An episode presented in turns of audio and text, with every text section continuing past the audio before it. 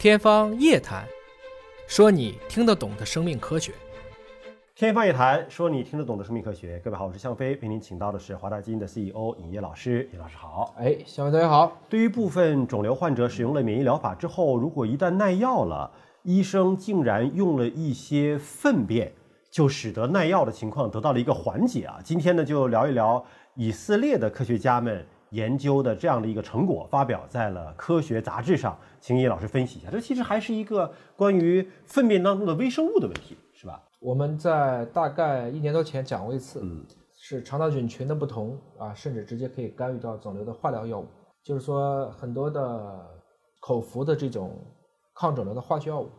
如果你的菌群不适合，或者是适合，能产生完全不同的效果。那么今天这个主要是由以色列这个特拉维夫大学，它是同时呢是有两个类似的结果出来，一个就是在科学上发表，还有一个是在 Nature 自然子刊上，同时也。对于这样一个发现，给出了他一些自己的一些考虑，就殊途同归了。哎，两个研究都在这方面有一些佐证。对，那么之前讲的更多的是肠道菌群的组成可能会影响到化疗药物，而这次之所以能够登顶科学，是因为它第一次证明了，即使是像 PD-1，嗯，我们叫做免疫检查点抑制剂啊这样的一些免疫治疗，同样这些肠道菌群的不同，依然可以在其中起到一个关键性的作用。嗯。所以这应该来讲呢，也为我们以后，比如说遇到 PD-1 耐药的时候，未必都是基因的问题，嗯，也有可能是你的共生的肠道菌群的问题。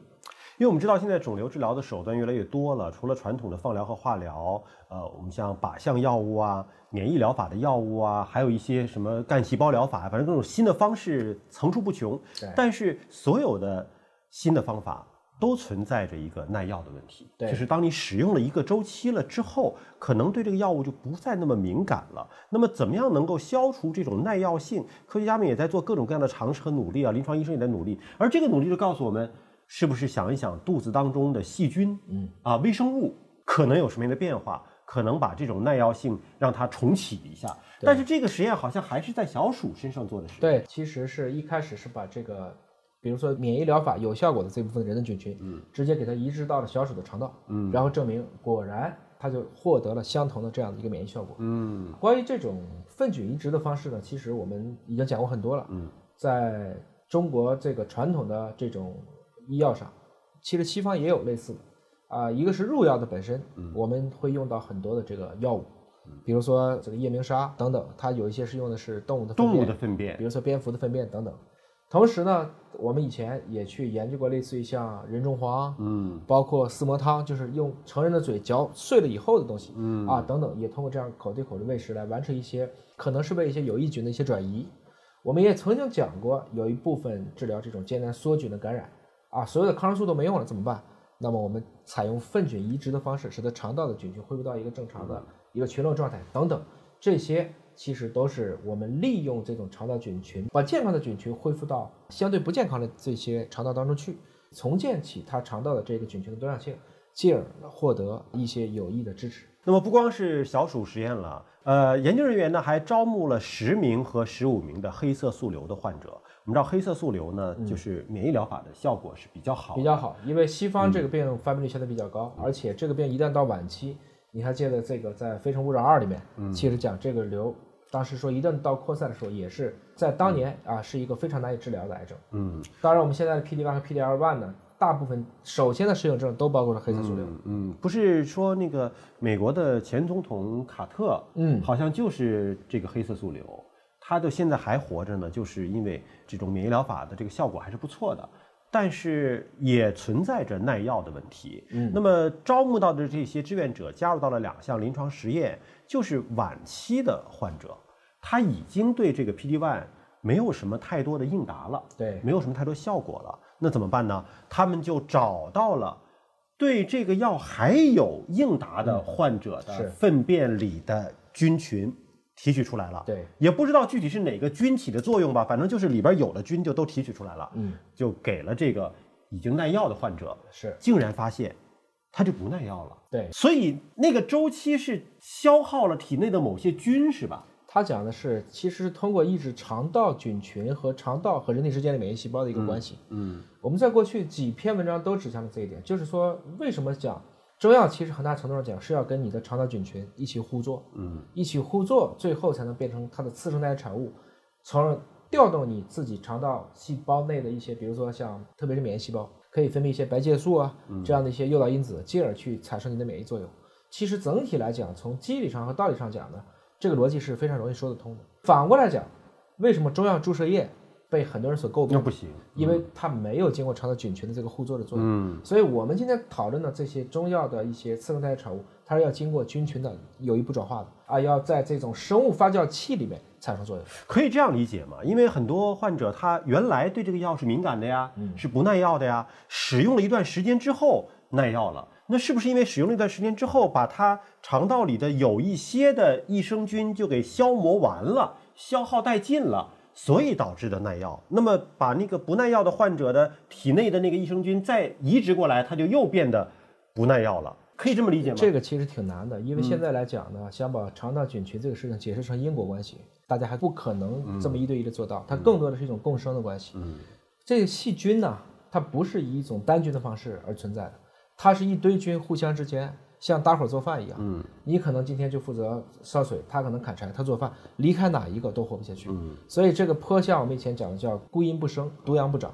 我们以前说一个基因一种酶一种功能，这都是想把我们生物体内的好多的东西变成这种因果。想找到单独的开关，其实不是很复杂，它很复杂，错综交错的。它也甚至都不是三维的，它是一个多重的、一个高次元的一种多元回归的这样的一种方程式吧，可以去代表。所以你每当给到一个参数进行干扰的时候，它里面可能都会变。我们现在唯一知道的，这可能是一种相关关系，因为它也不是百分之百移植的它都有效，是部分有效。但反过来讲，就是因为我有部分有效，这给以后 PD-1 耐药就开辟了一条新路。嗯，是不是以后我们从菌群的角度去理解一下，而不是什么事情都往基因上去想？这应该是说我们在后基因组时代充分考虑表观遗传学，充分考虑我们叫这些菌群这个红基因组学，我们一起和人类来自于受精卵的这些基因互作，才构成了一个所谓在这一刻的一个健康的人。那咱们就提到生活当中了，比如说有一些确实是肿瘤患者，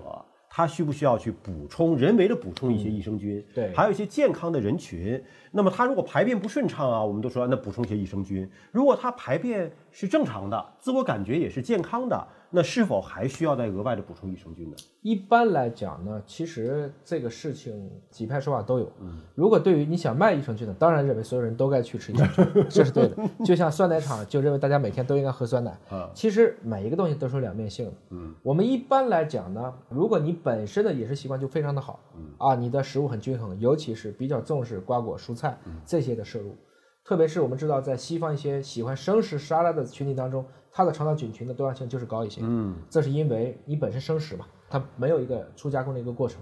当然反过来讲呢，如果你都吃这种加工食品，你的肠道菌群多样性会降低。嗯，但也不意味着降低可能就会出问题，因为现在西方的过于干净呢，现在有一种新的病叫做卫生病。嗯，太干净了得的病，比如说哮喘啊，大家认为这也有可能是因为过分的重视公共卫生所带来的问题。所以其实你发现最后是一个度。我们既不能推荐所有的人都吃某一种菌，我们也不能推荐所有的人大家都一定不要干什么。这个过程还是比较复杂的。可能有人又会说，这话不就跟白说一样吗？其实本来就是这么复杂就是要要适合自己啊，要适合自己要找到自己吃完之后确实觉得身体感受、肠胃感受良好的。如果你本身比如说排便也都很好，也都很规律，那这个时候我认为你补充益生菌的可能必要性不是很大。嗯，但如果比如说你排便的时候，或者说有些可能产生了一些甚至是痛风，比如尿酸比较高、嘌呤代谢异常了，确实补充益生菌是能起到一个比较好的效果。或者有些人说几天不排便，对吧？就是觉得、呃不顺畅，那这种其实可以尝试一下，是有效的。也有一些像女性，比如说她的这种产道或者是阴道，它本身的可能菌群失调了，嗯，我们说 pH 值变高了，嗯，那么现在的更多的实验证明，可以通过调节肠道菌群来直接降低产道的 pH 值，使它所有产道的分泌物趋于正常，因为要保持一个酸性的阴道，才是更加的健康的一个状态等等。所以我们在跟益生菌的这个研究，应该说还在路上。尽管说益生菌现在并没有作为药品来批复啊，基本上都是以这种保健食品少量的是有的，少少量的有的你像大家一般最常吃的，其实就是妈面、枯草芽孢杆菌的一个二联菌剂，当然还有像这种金双歧等等。嗯，但是绝大部分是你所说的，要不是功能食品，要不就是按照一般的食品，就是一般的食品来批的。所以呢，你在选择的时候呢，还是要结合自己的实际情况，也不要说因为它就是一个食品的批号，所以我就每天当成饭来吃也不行，还是要找到适合自己的方式和适合自己的剂量啊。呃，确实吃了觉得有效果，效果好，那么可以坚持一段时间。如果说你觉得本来自己就挺好的，没什么不舒服，那也不一定非强求要跟风随大溜，非要去吃不可。好，感谢你关注今天的节目，下期节目时间我们再会。